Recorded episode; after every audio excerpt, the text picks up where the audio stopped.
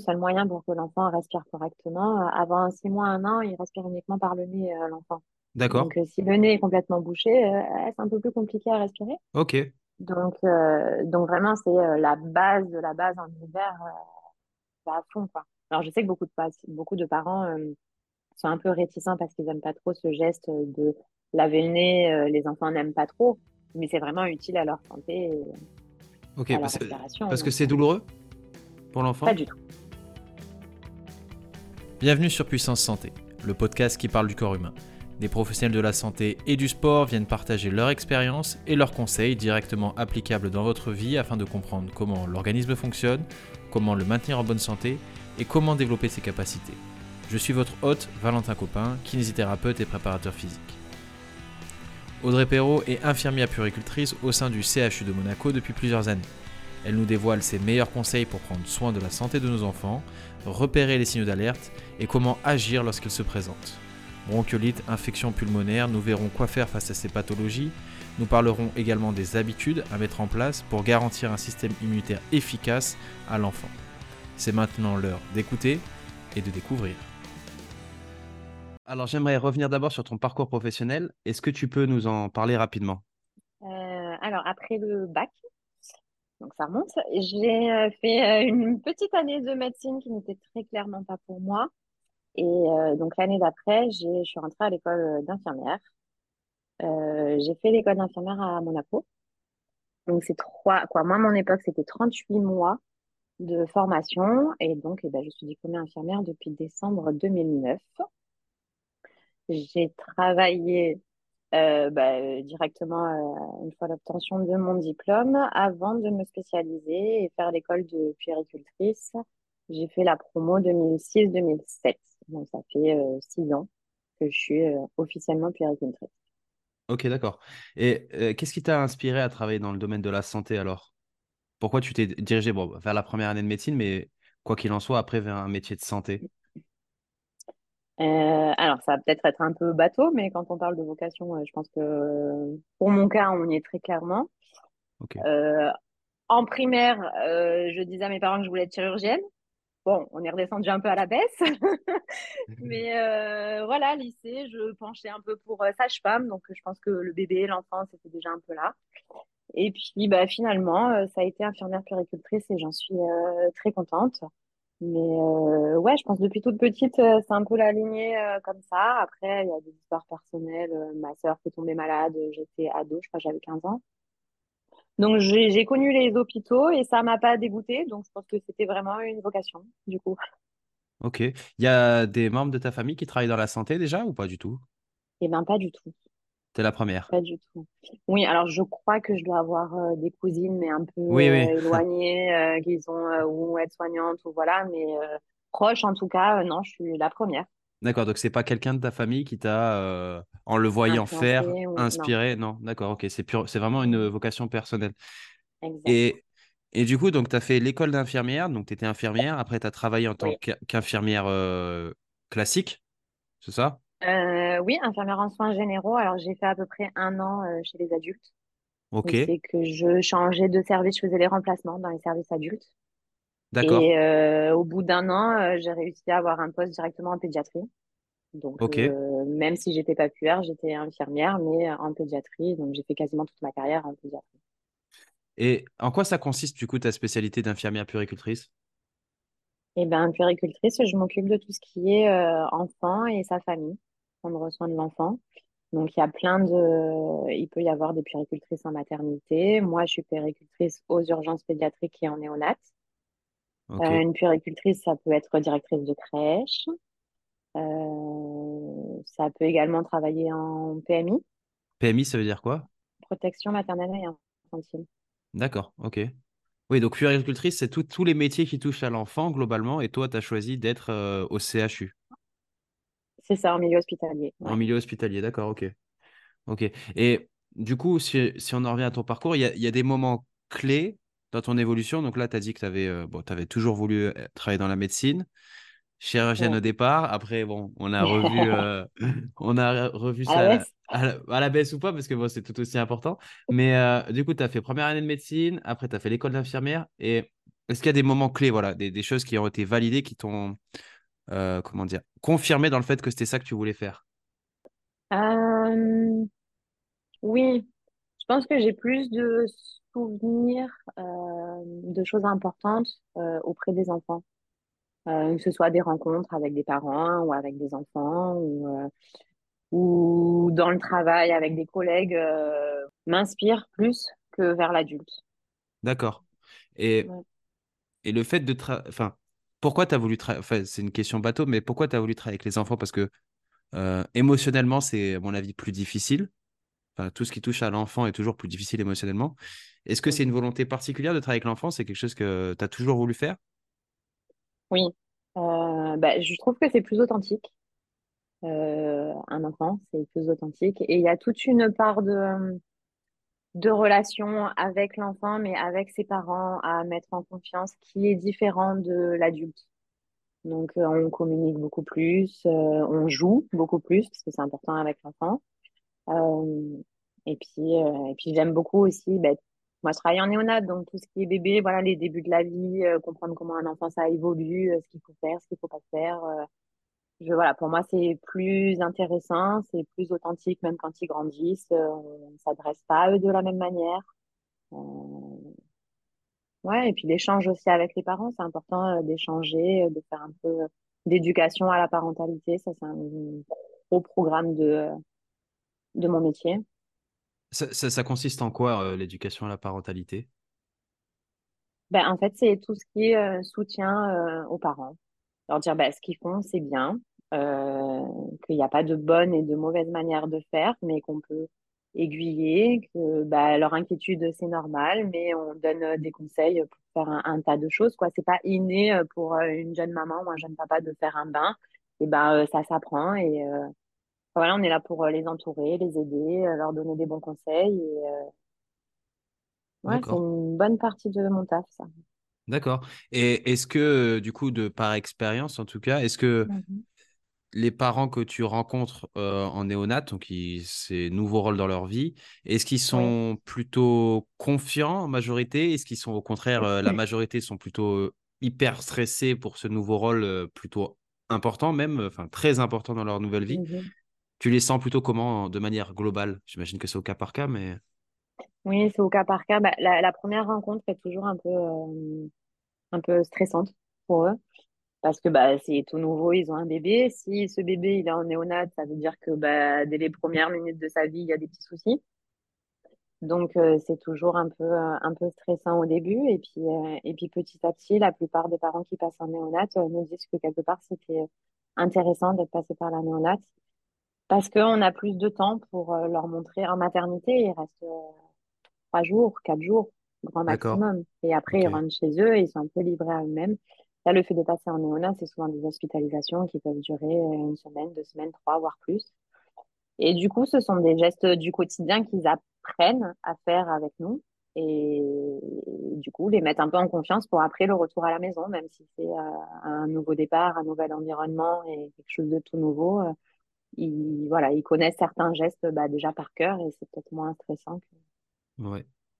Et ces gestes-là, c'est spécifique au fait que leur enfant soit malade ou ce serait en fait utile à tous les parents? Non, c'est utile à tous les parents. À tous les Euh, parents. alors, ouais, il y a certains gestes qui sont euh, plus utiles pour des enfants euh, bah, prématurés. Ils sont nés trop petits, donc on, a certaines manières de faire qui sont un peu, un peu différentes, des manières de stimuler pour l'alimentation, par exemple. Euh, Mais, euh, mais pour le- les gestes de la vie quotidienne, quoi, quand ils sortent de néonat, ce sont des bébés euh, qui sont bah, considérés du coup à terme comme s'ils sortaient de maternité. Donc, euh, en fait, c'est des gestes qui, que tous les parents font euh, après rentrer à la maison. Ouais, du coup, ces conseils-là, ils pourraient être euh, utiles aux parents d'enfants Oui, sains, on va dire. oui. Ouais, sains. Euh, ouais, voilà, ils pourraient être utiles. Mais eux, ils les ont pas forcément. Enfin, en maternité, en tout cas, ils ont moins le temps euh, pour Oui, c'est différent. Oui, Ouais, en ouais. maternité, euh, après ça dépend des maternités, combien elles sont, hein, mais il y a, généralement c'est des auxiliaires et des sages-femmes. Il n'y a pas de puéricultrice dans les maternités de la Côte d'Azur en tout cas, et même en France, il y en a de moins en moins. Mais, euh, mais donc voilà, c'est bon, c'est du personnel qui toutes ces choses-là, ils peuvent le dire, le faire, mais on va dire que le temps, l'environnement n'est pas forcément propice à le faire tout le temps pour chaque, par- chaque parent, chaque enfant. Donc, euh, D'accord. Ok. Et là, tu as parlé donc euh, dans ton métier, une des tâches principales, c'est l'éducation aux parents. Mhm. Tu, tu vas faire quoi d'autre dans- comme tâche principale dans ton métier? Bah, après, c'est tout ce qui est soin à l'enfant. Donc, euh, il y a le technique et il y a le relationnel. Ça dépend de la pathologie, ça dépend de l'âge aussi. On va pas parler de la même manière à un bébé euh, qu'un ado, ça c'est sûr. Ils vont pas venir pour les mêmes choses non plus. Mais, euh, mais du coup, voilà, il y a tout ce qui est bah, repérer des signes de gravité s'il y en a. Et après, euh, bah, tout ce qui peut être technique aussi. Hein. Il y a les perfusions, les prises de sang, euh, d'autres choses. euh, Et ces signes de gravité, ils sont euh, généraux? Tu pourrais les citer là ou euh, c'est spécifique à, à la pathologie euh, où il y a des signes de gravité, si on les voit chez l'enfant, il faut s'en inquiéter de manière générale? Oui, bah, un enfant qui a un changement considérable de, de personnalité, on va dire le comportement n'est plus le même d'un coup comme ça, ça peut être signe de gravité, c'est qu'il y a quelque chose. Euh, un enfant qui n'a pas la même coloration, c'est qu'il y a quelque chose. Généralement, les enfants, ils sont roses, voilà, d'un seul coup, il est pâle, il est tout mou, euh, ça, c'est un signe de gravité. Ok, Et tout ce qui est respiration. Un d'accord. enfant qui a une respiration qui n'est plus normale, qui est accélérée, ou qui cherche vraiment son air, euh, voilà, ça, ce sont des signes de, de gravité importants Ok, à savoir. ok. Et quand tu parles de changement, bah, parce que là, on est quand même chez des bébés, enfin des enfants euh, extrêmement jeunes. Ben, il y a de prématurés jusqu'à euh, 18 ans, les enfants. Ah oui, d'accord, ok, d'accord, ok, Oui, ok, ok. Donc, ah oui, donc tu, tu soignes tout un panel de, de, oui, d'âge, tout un panel d'âge, ok. Ouais, oui. ouais.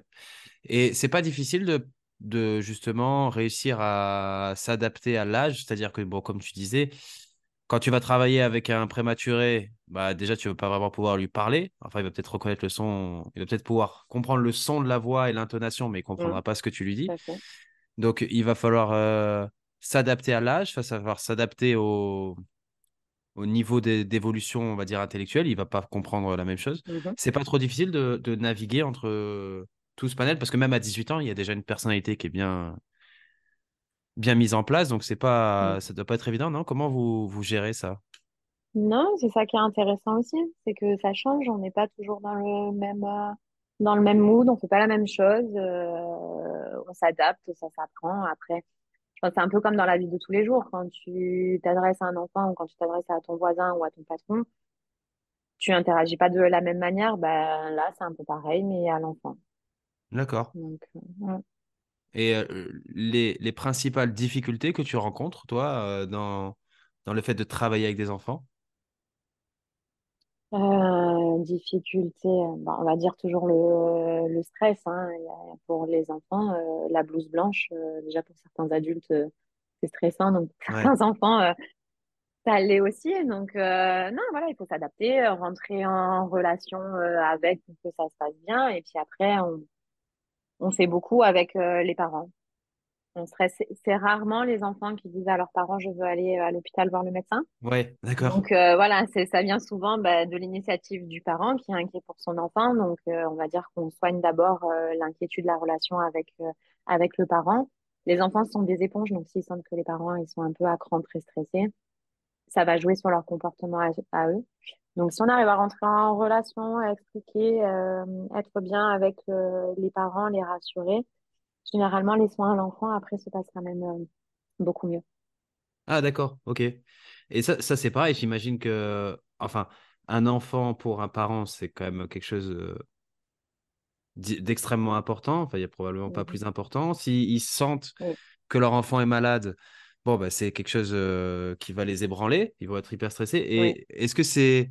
Est-ce qu'il t'est arrivé des fois de ne pas réussir à les rassurer, ces parents? Est-ce que tu es déjà tombé sur des cas où les parents étaient tellement affolés qu'en fait, c'était devenu ingérable?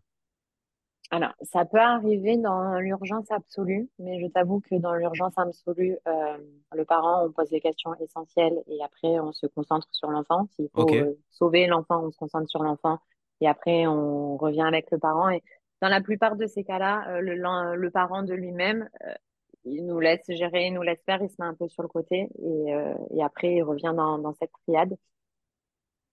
Après, euh, je pense que le plus compliqué, c'est juste de gérer certains patients qui sont très angoissés pour quelque chose qui n'est pas angoissant pour nous. D'accord, ouais, d'accord. Une pathologie, quelque chose de, de très banal parce que l'enfant a de la fièvre et ce qui est inquiétant pour les parents et ce qu'on peut comprendre.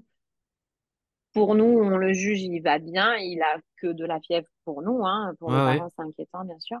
Mais, euh, mais du coup, dans ces cas-là, c'est un peu compliqué, ouais, quand ils sont un peu, mais bon. ouais, ouais. Ça, c'est comme tout, généralement. Après, euh, quoi, ça m'est rarement arrivé que des parents euh, partent euh, mécontents ou en colère parce qu'ils voilà, ils n'ont pas réussi à être rassurés ou parce qu'ils voulaient autre chose.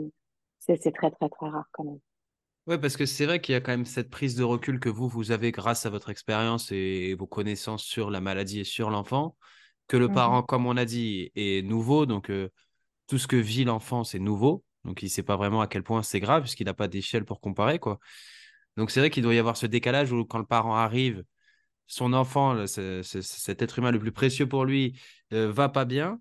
Il ne sait pas comparer par rapport euh, à d'autres maladies, puisque c'est la première. Et vous, vous arrivez vous lui dites, bon, écoutez, tout va bien, il a juste de la fièvre. Ça doit être euh, un moment un peu, euh, un peu compliqué. J'imagine le, le parent qui doit dire, oui, non, mais il n'a pas juste de la fièvre, il, il va mourir. Je veux dire, euh. Ouais, ouais, ça doit être euh, le, le- la prise de recul que vous, vous avez, elle doit pas être évidente à prendre pour le parent. c'est- du coup, c'est pour ça qu'en fait, je pense que vous devez passer beaucoup de temps avec les parents pour Oui, réussir à leur ça. faire. euh, ouais. Bah, d'où le soutien à la parentalité. Si on lui dit juste, euh, oui, bah, il a que de la fièvre, forcément, il, ou il peut se braquer, ou il va pas trop comprendre. Maintenant, si on explique euh, à quoi sert la fièvre, comment on reconnaît si c'est grave ou pas de d'avoir de la fièvre, euh, voilà, pour nous, la fièvre, c'est juste un chiffre. Donc, c'est plutôt bah, comment il se comporte, s'il tolère bien cette fièvre, c'est que tout va bien. S'il tolère mal, là, c'est autre chose. Et s'il y a d'autres signes que la fièvre, là, ça peut être autre chose aussi. Mais si c'est qu'un chiffre, c'est pas grave. On a des techniques pour faire descendre, euh, voilà. C'est pas, ça peut durer un certain temps, euh, c'est pas. Mais, euh, mais, bah, d'où cette communication qui est importante avec tes parents pour leur expliquer pourquoi pour nous, c'est pas grave. Parce qu'il manque ci, il y a pas ça, il y a ça, voilà. D'accord, ok. Ok, donc c'est presque un mini cours que vous faites aux parents quand ils arrivent pour leur Ouais, expliquer la situation euh, et, et essayer de les rassurer. Et, Exactement. et c'est quoi les pathologies ou les maladies les plus fréquentes qu'on- que Mhm. vous retrouvez chez, euh, chez l'enfant? Et ben, fort heureusement, ce sont souvent des pathologies virales. dans Ouais, 95% du temps. Donc ça part et euh, ça vient comme ça part, hein, tout seul, souvent. Après, en ce moment, bah, on est en pleine épidémie hivernale, donc tout ce qui est bronchiolite, les infections pulmonaires, euh, nous avons beaucoup de gastro, euh, mais voilà, tout ça, c'est euh, sont des pathologies virales. Donc ça fait peur, ça peut des fois être un peu grave, certains euh, patients ne supportent pas très très bien.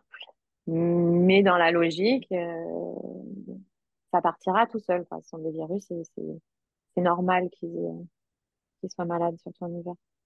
Et euh, si on revient du coup sur la bronchiolite, parce que bon, c'est probablement celle que je connais le plus, enfin celle dont j'ai le plus entendu parler, on va dire. Euh, ça, ça- comment ça se prend en charge, ça? Qu'est-ce que vous faites quand l'enfant arrive avec une bronchiolite euh, à l'hôpital? Bah, la bronchiolite, c'est surtout des signes respiratoires. Donc après, ça dépend de l'âge qu'ils ont, hein, mais, mais on va s'assurer qu'ils respirent correctement. Chez les bébés, pour qu'ils respirent correctement, il faut que le nez il soit propre, il soit lavé et pas encombré de plein de mucus. Ils ont plein de sécrétions, donc euh, lavage de nez à fond. Et, euh, et après, pour les tout petits, on s'assure qu'ils continuent à manger parce que bah, s'ils mangent moins, ils ont moins de force parce qu'ils utilisent beaucoup de force pour euh, respirer correctement. Et là, ça peut être un peu un engrenage. D'accord. Donc c'est veiller à avoir le nez propre et Ouais, veiller la à ce qu'il respiration. reste alimenté. Pour les tout petits, euh, oui. Ceux qui sont un petit peu plus grands, s'ils mangent moins, c'est pas très très grave. Euh, par contre, pour un nourrisson de deux mois, euh, s'il il boit plus ses biberons, euh, ça devient un gros souci. D'accord, ok. D'accord. Mm. Et si c'est une infection pulmonaire, Ouais. c'est le même euh, principe? C'est un peu le même principe, ouais, ça va être la respiration. Généralement, ils ont de la fièvre, c'est une réinfection, donc euh, pallier à cette fièvre tolèrent pas très très bien pour qu'ils soient un peu plus confortables. Voilà, hein, tout ce qui est euh, constante vitale. Et puis après, euh, on a des moyens de détecter euh, quel est ce petit virus ou euh, cette bactérie euh, pour pouvoir mieux adapter après euh, le traitement et être plus efficace. Et est-ce que du coup, ça pourrait être un conseil que tu qu'on pourrait donner aux, aux parents en période hivernale de Mm. le conserver le nez propre de leur enfant C'est quelque chose qu'un parent peut faire ou il faut que ce soit fait par un professionnel de Oui. santé? Non, non, les parents sont tout à fait aptes à faire ça. C'est d'ailleurs le, le- le seul médicament, on va dire entre guillemets, qui est vraiment utile euh, pour la bronchiolite. C'est-à-dire que si on lave, on lave, on lave, on lave, on lave le nez plusieurs fois par jour, on essaye d'éviter en fait que euh, bah, euh, l'infection descende au niveau pulmonaire et c'est que là, ça devient un peu plus compliqué. Donc c'est c'est vraiment le seul moyen pour que l'enfant respire correctement. Euh, Avant six mois, un an, il respire uniquement par le nez, euh, l'enfant. D'accord. Donc euh, si le nez est complètement bouché, euh, c'est un peu plus compliqué à respirer. Ok. Donc, donc vraiment, c'est la base de la base en hiver, bah, à fond, quoi. Alors, je sais que beaucoup de, pa- beaucoup de parents sont un peu réticents parce qu'ils n'aiment pas trop ce geste de laver le nez. les enfants n'aiment pas trop, mais c'est vraiment utile à leur santé et Ok. à leur Parce que respiration. parce que Donc, c'est douloureux? Pour pas l'enfant du tout. Pas du tout, C'est absolument pas douloureux. Euh, mais par contre, c'est pas très, très agréable. Euh, c'est mettre de l'eau euh, salée, les petites pipettes de sérum Phi, euh, dans le nez pour que ça lave correctement. Donc, euh, c'est pas douloureux, mais c'est pas très, très agréable. Mais par contre, c'est très efficace. Ok. Donc ça, ça serait, ça serait probablement un des conseils numéro un que tu pourrais donner aux, aux parents, en tout cas à l'hiver. Même en fait à tout âge, j'imagine. À tout Euh, âge, oui, même pour nous adultes, quand on a le nez plein, c'est pas très agréable. Le fait de laver avec euh, cette solution salée, euh, ça, ça débouche bien et ça évite que ça tombe ben, après la gorge et les poumons. Euh, D'accord, ok. Ok. Et si on en revient un peu sur le, sur la façon dont, dont est organisé ton travail, donc toi, tu travailles de nuit. Oui, J'imagine qu'il y a des infirmières qui travaillent de jour, oui. sinon ça marche pas. Ou alors faut tomber malade que la nuit. Euh, comment tu, tu gères le fait de travailler de nuit? Parce que c'est bon, quelque chose qui est pas évident, j'imagine. La, la, la fatigue euh, gérée au, liée au stress du Mhm. métier, comment ça se gère la nuit?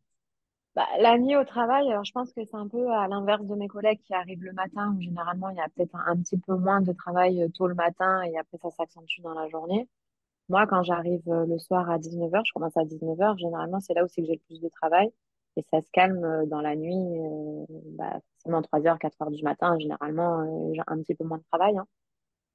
Donc c'est un peu à l'inverse. Il faut gérer ça, être de suite dedans.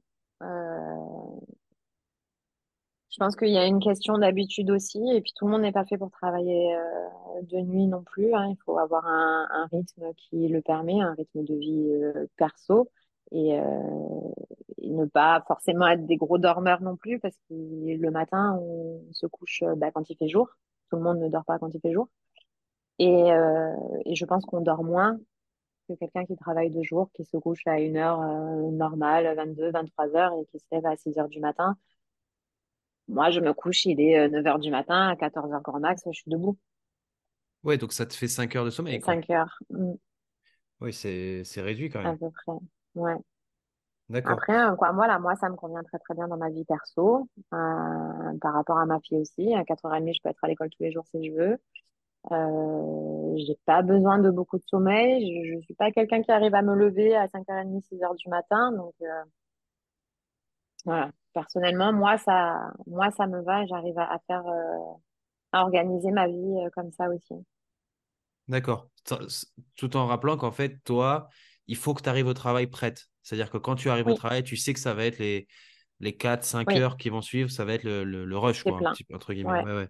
c'est ça. Donc, il faut arriver prête. T'as pas le temps de te dire, j'arrive et je me mets doucement en route, quoi. Mm. Non. Ouais. Ouais, non, c'est pas une bonne idée. Et, et du coup, est-ce que, parce que là, tu parlais du coup euh, de l'aspect social, euh, Oui, il y a plein de métiers comme ça, ou enfin plein de métiers, il y a plusieurs métiers où vous travaillez la nuit.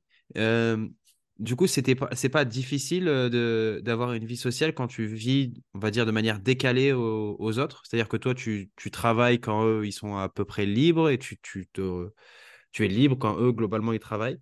Comment tu le, tu le gères, ça? Euh, bah, écoute, ça va. Je m'en sors pas trop mal, je pense. Euh, après, je suis en hospitalier, donc l'avantage, c'est que je travaille en roulement. Donc, euh, j'ai quand même des week-ends de libre et j'ai des jours de semaine de libre. Donc, euh, après, je me lève tôt aussi. Hein. Si à 14 heures je suis debout, ça veut dire qu'il me reste euh, l'après-midi euh, Ouais, de libre aussi. Donc, euh, je m'organise comme ça.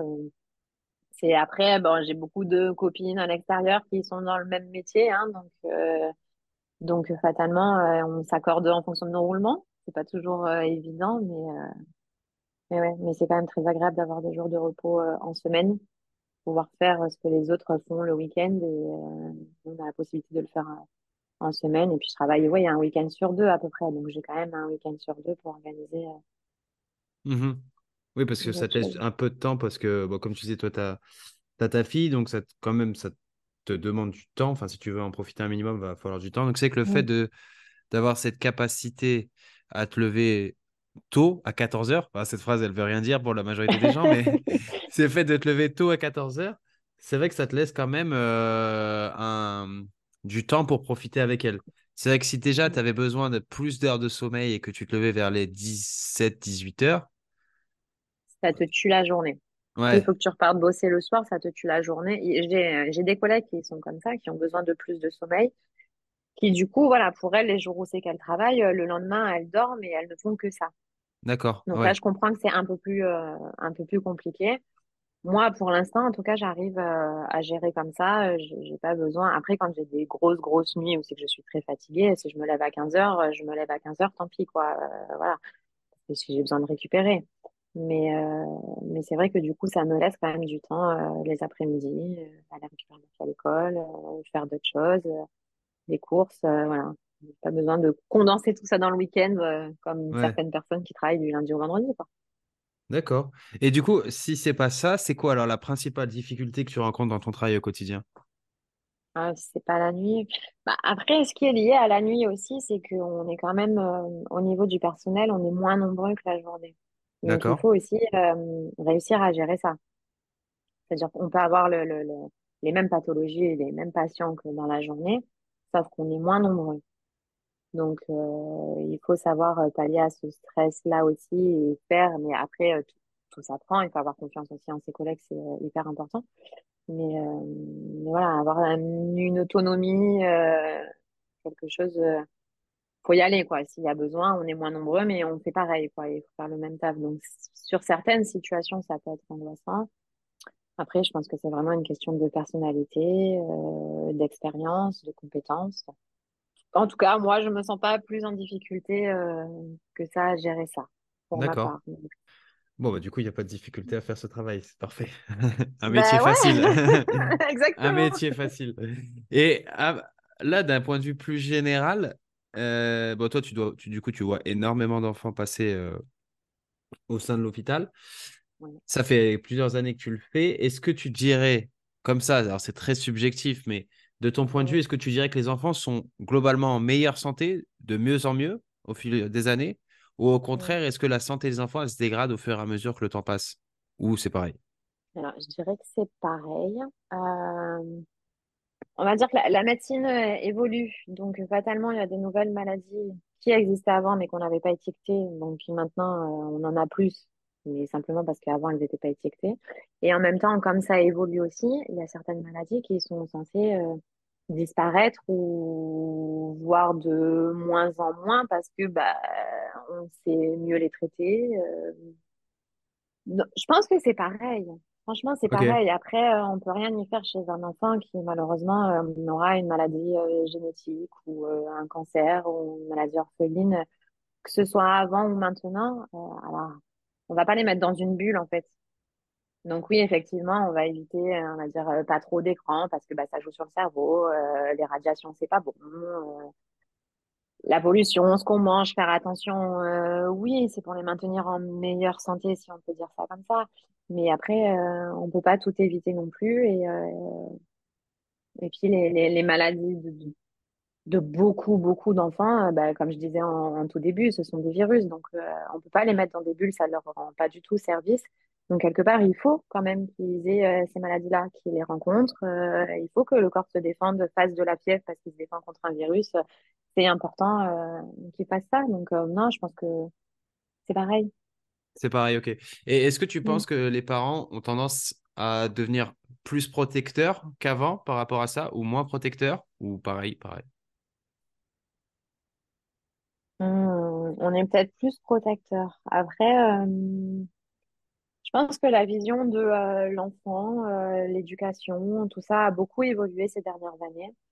En bien, en pas bien, ça peu importe. Mais, euh, mais du coup, on, est peut-être plus attaché à euh, regarder son enfant et à se poser des questions et à essayer de faire euh, bien ou le mieux.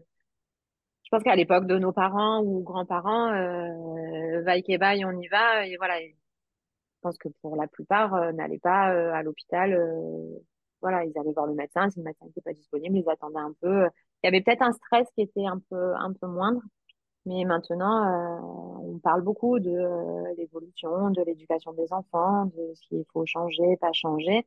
Donc, ça devient un point euh, très, très présent dans la vie de tous les jours. Donc, les préoccupations des parents et le stress des parents est, est différent. D'accord. Je pense que c'est plus ça. Ok, c'est pas plus, c'est pas moins, c'est différent. Mais là, tu as soulevé un point. Moi, ce qui m'intéresse énormément, c'est euh, c'est sur l'information. Est-ce que tu penses, alors c'est encore une fois très subjectif, mais est-ce que tu penses que les, le fait que les parents soient plus informés, alors pas forcément bien informés, mais le fait qu'ils soient plus informés, est-ce que tu penses que c'est une bonne chose ou plutôt une chose qui accentue le stress qu'ils peuvent avoir vis-à-vis de leurs enfants? Est-ce qu'ils iraient mieux s'ils étaient moins informés? Ils iraient mieux s'ils seraient mieux informés. Mieux, ok. Oui, Bah, parce que mais c'est un réflexe que tout le monde a. hein. On a euh, quelque chose, on va directement sur Internet. Sauf que sur Internet, il y a tout et n'importe quoi, mais pour tout, que ce soit la santé ou Hein, autre chose. Sauf que le parent qui n'y connaît rien euh, à la santé ne va pas forcément repérer euh, ce qui peut être vrai, ce qui peut être intéressant, ce qui lui correspond, ce qui lui correspond pas. Donc du coup, il est noyé dans un tas d'informations et qui après, euh, bah, ça peut être euh, ou angoissant ou pas du tout. ou- Voilà, c'est comment il gère l'information. Donc je pense que il faudrait être mieux informé. Après, euh, c'est compliqué, hein. En maternité, bah, il y passe euh, trois jours. Donc, mhm, euh, c'est peut-être pas assez pour euh, tout connaître, tout savoir non plus sur le petit. Les pédiatres, il y en a de moins en moins. Donc, euh, c'est compliqué d'avoir un rendez-vous quand son enfant est malade. Euh, rien que pour un suivi, euh, pour la vaccination et être sûr que tout va bien, c'est compliqué. Donc, quand ils sont malades, c'est encore plus. Donc, le seul recours qu'ils ont, j'ai envie de dire, bah, c'est un peu l'hôpital des urgences. Donc, ce qui Et aux urgences, selon l'affluence, c'est bête à dire, mais on peut pas toujours tout expliquer. Mhm. Donc, euh, donc l'information, la, la principale information qu'ils peuvent avoir, euh, c'est Internet. Internet, il faut faire un peu euh, le tri. Ouais. Un peu comme les médias, j'imagine, parce que des fois, enfin, je, je C'est sais pas, ça. ça me concerne pas forcément pour l'instant, mais j'imagine qu'il doit y avoir des émissions qui sont dédiées, ou en tout cas des chroniques qui doivent être dédiées à la santé des enfants, ou dans Mm, lesquelles ils doivent aborder un petit peu l'éducation des enfants. Et là, c'est un peu pareil, c'est-à-dire que j'imagine que comme c'est une personne avec ses idées, ses opinions, etc., qui réalise une chronique, c'est-à-dire qu'en gros, elle donne son point de vue sur un sujet mm, qui est pas, qui peut être bon, mais qui est pas forcément juste non plus, ou qui correspond pas forcément à la situation. Et si on tombe sur ce point de vue-là et que c'est la seule information qu'on ait, on va du fait décider que ce- c'est, la bonne façon de faire. C'est-à-dire que mm, si moi, j'y connais rien aux enfants et que je croise quelqu'un qui me dit euh, la bronchiolite, c'est extrêmement grave, et que c'est la seule information que j'ai, si mon enfant commence à faire une bronchiolite, ben, je vais, euh, je vais forcément paniquer. Donc, du coup, il faudrait trouver euh, peut-être un moyen où, où au moins on diversifie la source d'information et qu'elle soit donnée par des personnes qui, qui s'y connaissent vraiment, quoi, dont c'est le métier. ouais, Mais ça, ça, compétences, ouais. ça, ça existe pas, ça. Il n'y a pas, comment dire, il y a pas d'organisme ou de, de choses qui sont mises en place pour les parents qui souhaiteraient se former au, alors peut-être pas au métier de parent, mais en tout cas à la santé de l'enfant euh, pour mieux. Si. com- Si, ça existe? D'accord, ok. Ça, si, si, ça existe. Je sais qu'il y a, il y a beaucoup de, de villes, euh, c'est les mairies qui mettent ça en place. D'accord. euh, qui propose, euh, alors c'est rare dans l'année, mais il faut se renseigner dans la ville dans laquelle on habite. Mais euh, c'est comme des cours où en fait une heure d'information sur un sujet pour les parents, donc soit les nouveaux parents ou comment faire quoi. Oui, oui, si ça existe et les PMI font beaucoup ça aussi. Elles mettent en place des, euh, des ateliers avec les parents. D'accord. où c'est qu'ils peuvent euh, discuter euh, de plein de choses. Donc, où ils trouvent un thème et ils font vraiment un atelier sur un thème, ou euh, ça va vraiment être euh, une rencontre des après-midi dédiés où c'est que les parents peuvent venir et ils abordent des sujets. ça peut se faire. D'accord, ok. Bon, ça, du coup, ça peut être, ça peut être utile et, et intéressant. Est-ce que tu aurais en tête une expérience qui t'a marqué? Alors, Une, je, c'est dur, une, hein? euh, ouais, alors, si possible, pour, euh, pour euh, l'humeur des personnes qui vont écouter ce podcast, une expérience positive. D'accord. Parce que comme on arrive à la fin du podcast, ce serait bien d'éviter de partager une expérience, euh, même si ça peut être intéressant, Ouais. une expérience négative. Donc, est-ce que tu as une expérience euh, positive euh, qui t'a plutôt marqué à l'hôpital, avec des enfants ou pas d'ailleurs, hein, une expérience? Bah, il y a des expériences, il y en a plusieurs. Euh, à chaque fois, je pense que c'est une question de, de rencontre. Il y a, il y a, y a un feeling, quelque chose qui se passe avec les parents, avec l'enfant, qui au final, bah, bah, tout se passe bien. Et euh, il y a, euh, il y avait une rencontre avec des parents, euh, une petite fille qui est née un petit peu trop tôt, donc qui devait euh, venir, quoi, qui est descendue en, en néonat. Et par le plus grand des hasards, ce jour-là, j'ai dû, moi, monter en maternité chercher ce bébé, alors que d'habitude, c'est le médecin qui nous descend dans le service. Bah, il s'est passé un truc euh, directement avec ses parents, une espèce de connexion, euh, quoi. Ça fait au moins il y a bien dix ans et je me souviens encore du prénom de la petite et, euh, Uhum. et, et ce petit moment-là. Et cette petite fille a dû rester au moins deux, trois semaines euh, en néonat. Et c'est vrai que quand elle a pu sortir avec ses parents, c'était touchant, émouvant, quoi. On avait un- une connexion entre les parents, cette petite fille et moi qui était, qui était hyper sympa, hyper intéressant, que j'ai recroisé d'ailleurs quelques temps après euh, en ville et euh, se souvenait de moi et tout, donc ça fait toujours plaisir. Donc il y a des rencontres comme ça qui marquent un peu, alors qu'il s'est rien passé, cette petite allait bien, elle est juste née trop tôt, euh, Uhum. mais voilà, il y a eu ce, ce côté-là. Et il y a eu, euh, qu'est-ce qu'on peut dire? Bah, des enfants sauvés, hein, euh, c'est heureusement, c'est pas ce qui arrive le plus souvent, euh, mais bon, ça fait partie de notre métier, euh, il nous arrive de sauver des enfants. Et c'est vrai qu'il y a eu une petite bronchiolite, toute petite, qui, voilà, quand sa maman nous l'a amenée, euh, avait des grosses difficultés à respirer. Euh, et que nous avons réussi à stabiliser pour qu'elle soit transportée en réanimation, parce que nous, on n'a pas la réanimation et la nécessité de la réanimation, donc on a réussi à la stabiliser.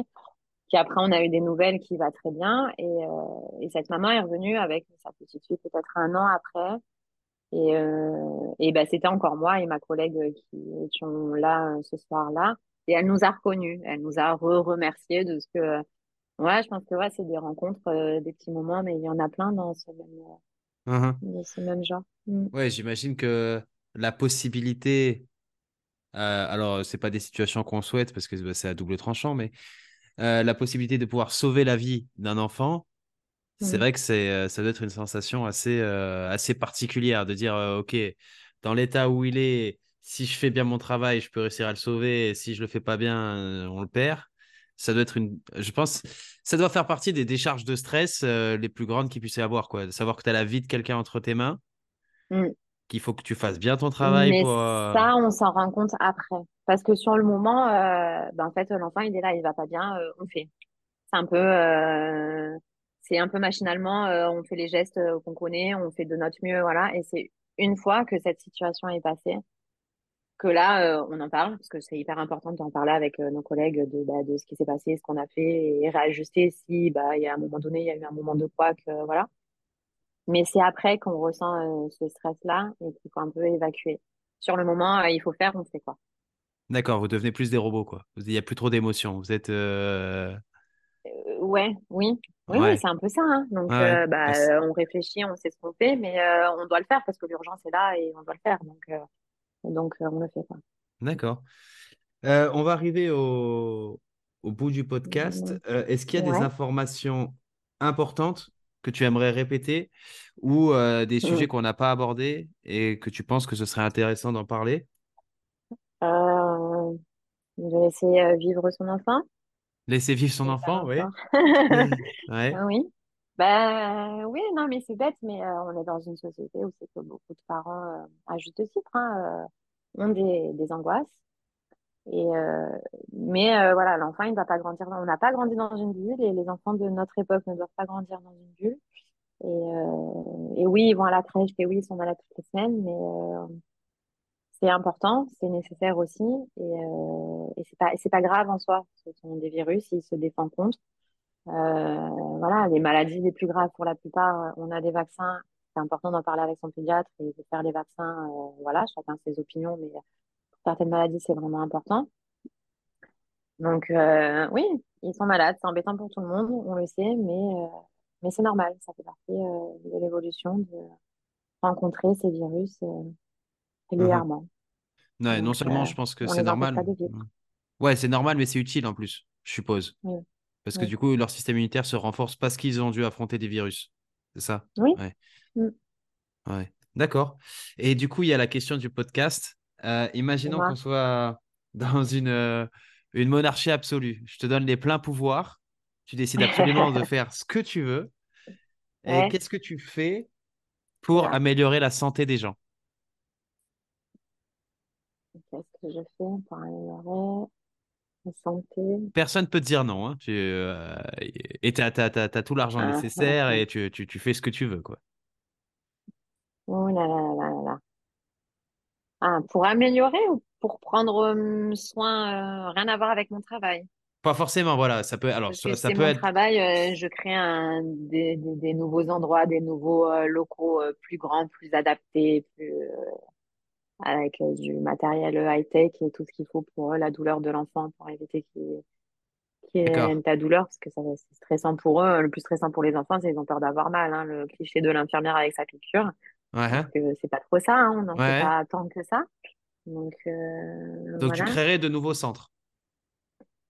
ouais, plus adapté, plus grand, avec plus de personnel et euh, où toutes bah, ces informations, cette euh, éducation euh, peut se faire dans des bonnes conditions avec du temps.